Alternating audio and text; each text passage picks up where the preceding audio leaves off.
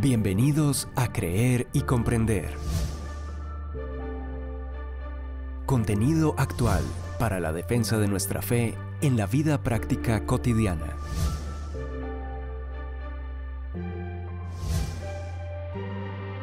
Un tiempo de aprendizaje junto al autor, conferencista y apologista Arturo Rojas. Iniciamos. Buen día a todos. Dejamos hoy de lado la secuencia de podcast que hemos venido subiendo alrededor de los capítulos de mi libro El escándalo del cristianismo para dar un giro hacia otro tema que también he tocado en el libro de manera tangencial, pero que creo necesario precisar en este podcast de una manera más concreta, utilizando como pretexto a un personaje fascinante del Evangelio con quien me he identificado personalmente en lo que a mi fe concierne, el apóstol Tomás. Antes de entrar en materia, no sobra recordar a quienes aprecian estos contenidos y deseen apoyar el trabajo y esfuerzo que requiere su elaboración, que pueden hacerlo con su contribución mediante transferencia o consignación a la cuenta de ahorros Bancolombia, cuyo número aparece en pantalla. Y si nos envían el comprobante a nuestro correo institucional creer y comprender gmail.com, les daremos acceso a muchos contenidos exclusivos en nuestro blog creerycomprender.com, tales como conferencias, artículos y estudios bíblicos elaborados para nuestros donantes, incluyéndolos en la correspondiente y selecta lista de difusión en WhatsApp abierta para este propósito. Volviendo con lo anunciado, Tomás es un personaje emblemático el apóstol escéptico, el que requería ver y tocar para creer. Como tal, y con base en una interpretación un poco superficial y acomodada de su encuentro con Cristo, se le ha querido señalar como el ejemplo que no deberíamos imitar.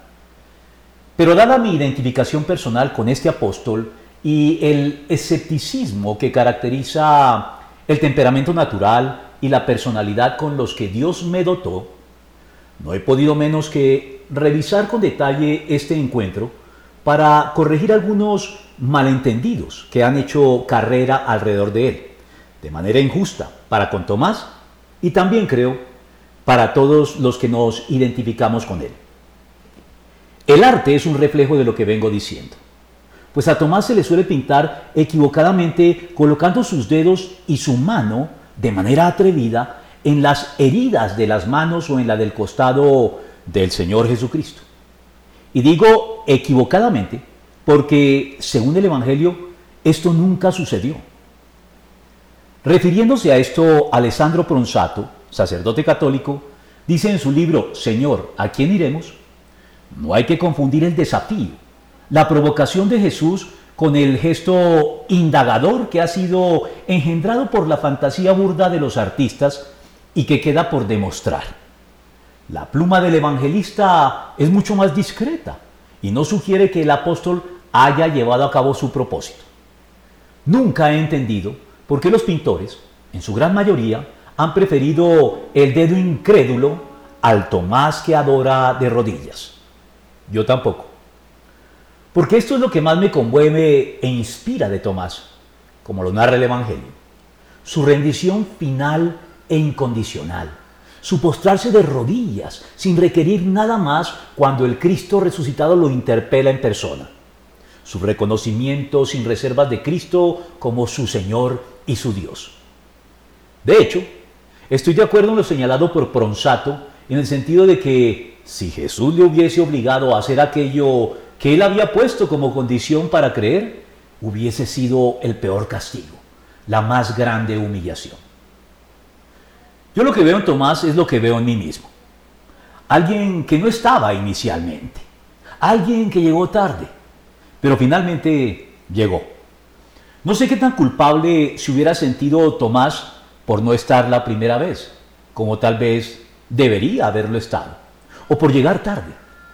Lo que sí sé es que yo sí me sentí culpable de no estar cuando debería, de llegar tarde. Pero una vez se llega, eso pierde importancia. Una vez experimentado el encuentro con Cristo que nos lleva a ponernos de rodillas y declarar como Tomás, Señor mío y Dios mío, todo lo demás pasa a segundo plano y pierde importancia. Porque lo único que importa aquí es prolongar este momento, esta actitud, esta disposición de forma indefinida. Eso es lo único que importa, aun cuando muy pocas veces se logre como se desea. Aunque incluso, después de haber creído de corazón, no podamos, sin embargo, renunciar nunca a nuestro natural y hasta cierto punto saludable escepticismo. Durante un tiempo envidié la fe simple, triunfalista y a mi modo de ver algo ingenua de muchos, tal vez la mayoría, si de apariencia se trata, de quienes veía a mi alrededor en la iglesia, sirviendo a la causa de Cristo como yo también procuraba hacerlo, pero que, a diferencia mía, parecían creer sin cuestionar, sin preguntar, sin luchar, sin indagar, sin sufrir. Les bastaba con sentir a Dios en un contexto pentecostal en el que las experiencias emocionales eran la prueba reina a favor del Evangelio. Y no es que yo las menosprecie o no las hubiera experimentado en algún grado, pero para mí no eran ni han sido nunca suficientes. Esa era la fe defectuosa y algo vergonzante que me caracterizaba, por contraste con mis hermanos a mi alrededor que parecían hallarse tan a gusto, triunfantes, más allá de mis preguntas e indagaciones y no daban la impresión de requerir las respuestas que yo requería para fundamentar mejor mi fe.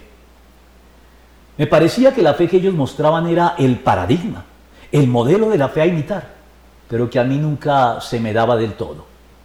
Me sentía un creyente algo disfuncional, porque he creído, es cierto, pero con excepción de los momentos que rodearon mi conversión, nunca he podido hacerlo de este modo tan limpio, tan ascético, tan incontaminado, tan rotundo. Pero al menos contaba con la compañía y la comprensión de Tomás de mi parte. Uno de doce era mejor que nada. Hoy, después de madurar un poco luego de ya casi 34 años en el Evangelio, sigo pensando que esa es la fe ideal a la cual debemos apuntar. Pero no la fe real que experimentamos la mayoría de los creyentes. Tal vez Tomás sea quien lo haya exteriorizado, reconocido y confesado de forma más manifiesta. Pero parece que a los restantes once apóstoles tampoco es que se les hubiera dado mucho mejor. A juzgar por todas las vacilaciones que los evangelios y el Nuevo Testamento en general registra alrededor de ellos, que no me voy a tomar, a tomar el trabajo de mencionar aquí. Y es por eso que creo que la fe más real, la más honesta, y hasta la más saludable de todas, con todo y sus defectos, es la fe de Tomás, que estoy convencido que con simples diferencias de grado fue también la fe de los otros once apóstoles. Y por supuesto, la del propio Pablo, que contó con la ventaja de ver a Cristo no solo resucitado, sino ya exaltado y glorificado. Pronsato Luego de ponerse personalmente a favor de Tomás, aventura incluso que Tomás había sido elegido para un experimento arriesgado. Después de haber formado parte del grupo de los que habían visto, tenía que anticipar la condición e interpretar proféticamente el papel de todos los que no han visto, separándose así del grupo de los apóstoles y metiéndose entre nuestras pilas. Y concluye finalmente, el experimento fracasó. Pero podemos estar seguros de que con Pedro u otro las cosas habrían resultado distintas. Yo creo que Tomás sí fue un experimento para representar e ilustrar la fe real y auténtica, si no de todos, sí de la gran mayoría de creyentes en Cristo a lo largo de la historia. Y lo creo porque el Señor debía saber que uno de sus doce discípulos escogidos no estaría en su primera aparición a todo el grupo apostólico. Él sabía que Tomás no estaría. Él debió haberlo calculado de este modo para encontrar así ocasión de repetir una semana más tarde su aparición resucitado a todos los doce, ya con Tomás incluido. A mí me parece que Jesús tuvo consideración del discípulo escéptico como la sigue teniendo de los creyentes escépticos a lo largo de la historia que creen a pesar de sus dudas, o si se prefiere, que dudan a pesar de creer. Su mención en esta segunda aparición, la de Tomás por nombre propio, así lo indica.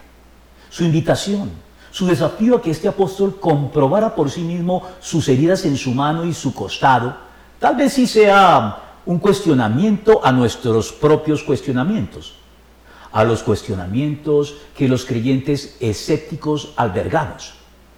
Pero muestra que de ningún modo Dios es indiferente a ellos y los puede entender y no los desecha de manera ligera. Su amonestación a Tomás es una amonestación cargada, sin embargo, de comprensivo amor, cuando concluye su desafío diciéndole, no seas incrédulo, sino hombre de fe. Juan 20, 27. Y fue además la oportunidad que el Señor buscaba para dirigirse a nosotros, todos los creyentes posteriores a ellos, que lidiamos y luchamos con nuestras dudas y no podemos ni queremos acallarlas sin más pronunciando de forma consoladora sobre nosotros la única bienaventuranza contenida en el Evangelio de Juan. Porque me has visto, has creído, le dijo Jesús. Dichosos los que no han visto y sin embargo creen. Juan 20, 29. Porque esos últimos somos nosotros, los creyentes de todas las épocas posteriores, tanto los de fe triunfalista que no se cuestiona nada, como los creyentes escépticos, que a pesar de la autenticidad de nuestra fe, luchamos, sin embargo, con nuestras dudas. En este orden de ideas, Alessandro Pronsato añade, frente al discípulo más terco, Jesús se hace indulgente. Acerca tu dedo y comprueba mis manos. Está dispuesto a cambiar el método, a abandonar los programas ya fijados, a desviarse del camino establecido en la salida. A cada uno se le da una posibilidad diferente. No hay esquemas obligatorios rigurosos. Como lo hizo también eh, mucho después en la historia con Martín Lutero, rompiendo con los esquemas establecidos por la Iglesia para ese entonces. De hecho, es un pensador también católico citado por Pronsato el que dijo, Tomás había resistido a la autoridad de todo el colegio apostólico. Es el primer protestante. Si hubiese sido conformista, si se hubiese adherido a los demás para no complicarse ni tener problemas, hubiese sido un católico bien mediocre. Así que si la fe del escéptico es la misma fe del protestante, me declaro culpable y lo confieso. Soy como Tomás, un creyente escéptico a mucho honor, un protestante a carta cabal. En realidad, y por lo que parece, no solo Tomás lidiaba con las dudas en su fe, sino también los demás apóstoles, a juzgar por la petición espontánea que le formularon al Señor en estos puntuales términos. Entonces los apóstoles le dijeron al Señor, aumenta nuestra fe. Lucas 17:5. Y aunque aquí ya me siento también en la reconfortante y consoladora, compañía de los demás apóstoles, y no solo de Tomás, la verdad es que el personaje con el que mejor me identifico en este sentido es con el padre de ese muchacho atormentado por un espíritu sordo y mudo que respondió así al Señor cuando él le preguntó por su fe. Al instante el padre exclamó, creo, pero ayúdame a no dudar. Marcos 9:24. Sospecho que en el fondo ese es el clamor no solo de este padre, ni siquiera de Tomás o todos los demás apóstoles con él sino de todos los creyentes auténticos y honestos a lo largo de estos dos mil años de cristianismo, que luchan en mayor o menor grado con sus dudas, con sus cuestionamientos, con sus vacilaciones, con sus debilidades, con sus preguntas sin respuesta y con sus temores de no dar la talla esperada de ellos, de no corresponder como deberíamos el amor que Dios ha mostrado por nosotros.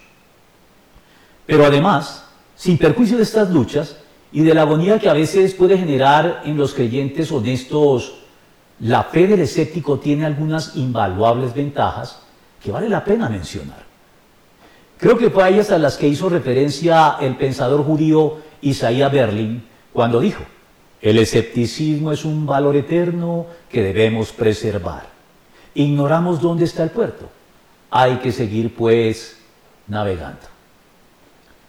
Porque aunque las connotaciones actuales del término escéptico que se han impuesto popularmente sean las que nos llevan a pensar en una persona cínica que no cree que exista nada seguro y definitivo en lo cual creer, lo cierto es que etimológicamente la palabra escéptico deriva de examinar, de donde, siguiendo en esta Fred Hiren, si a un escéptico lo definimos como aquella persona que examina cada creencia en vez de dejar a otros que piensen por él, tenemos un escepticismo sano que se aviene tanto con la ciencia como con la Biblia.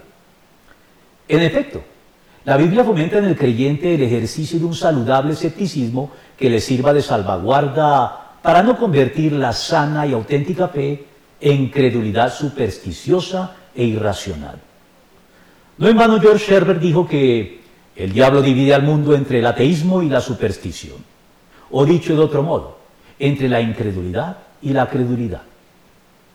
En efecto, hoy por hoy parece que contrario a lo que muchos piensan, el hombre actual no es que no crea ya en nada, sino que cree en todo.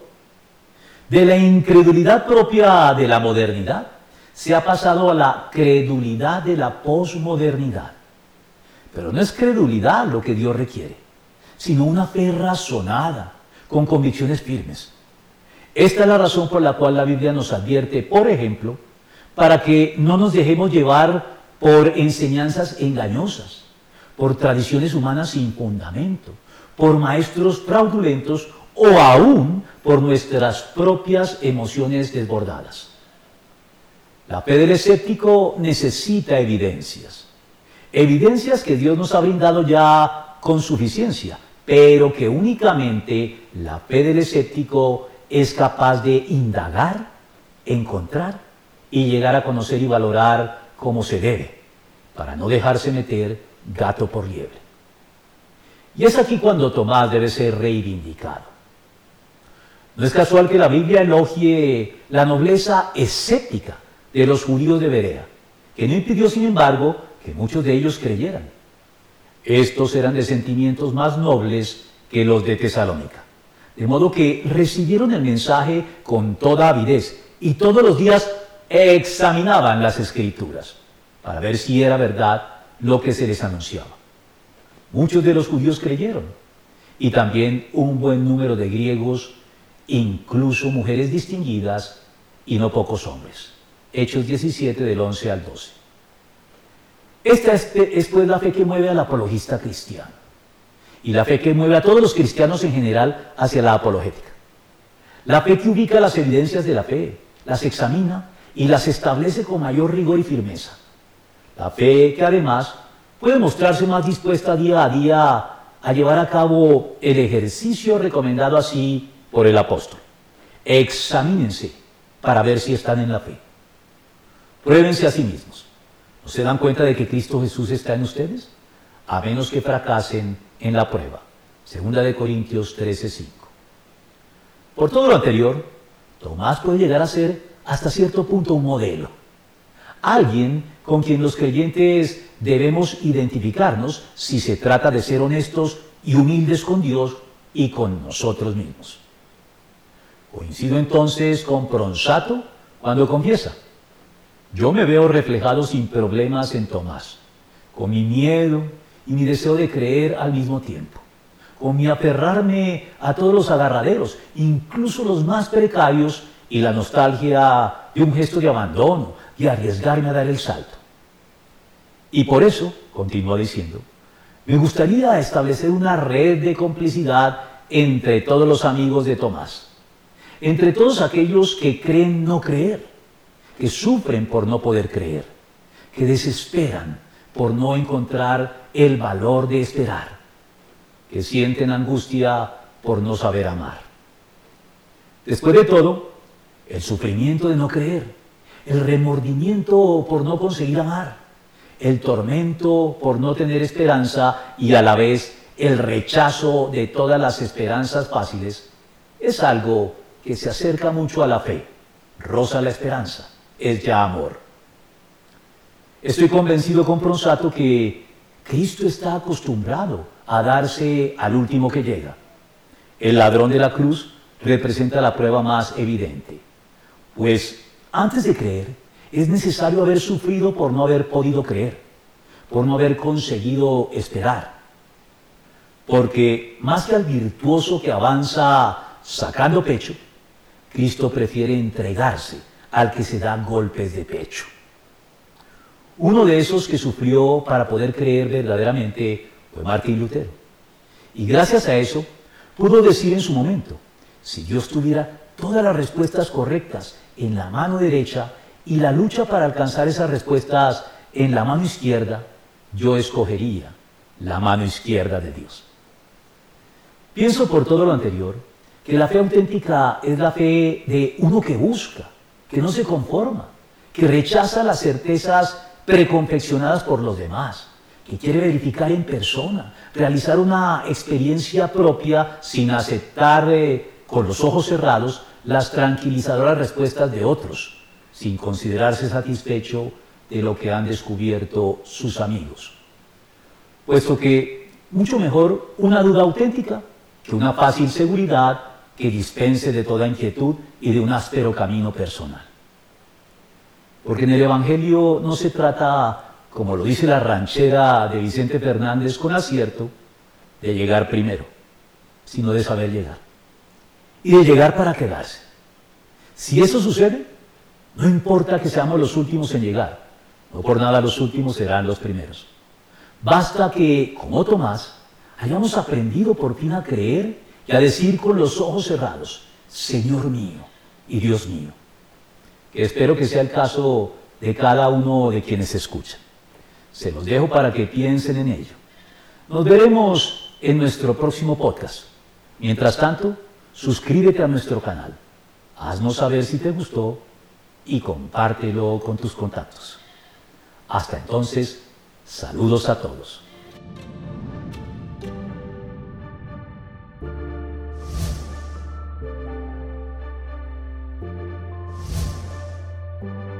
Confiamos en que este tiempo de aprendizaje te haya sido de provecho. Te invitamos a compartirlo, suscribirte y seguirnos en nuestros canales digitales de Creer y Comprender. Hasta nuestro próximo podcast.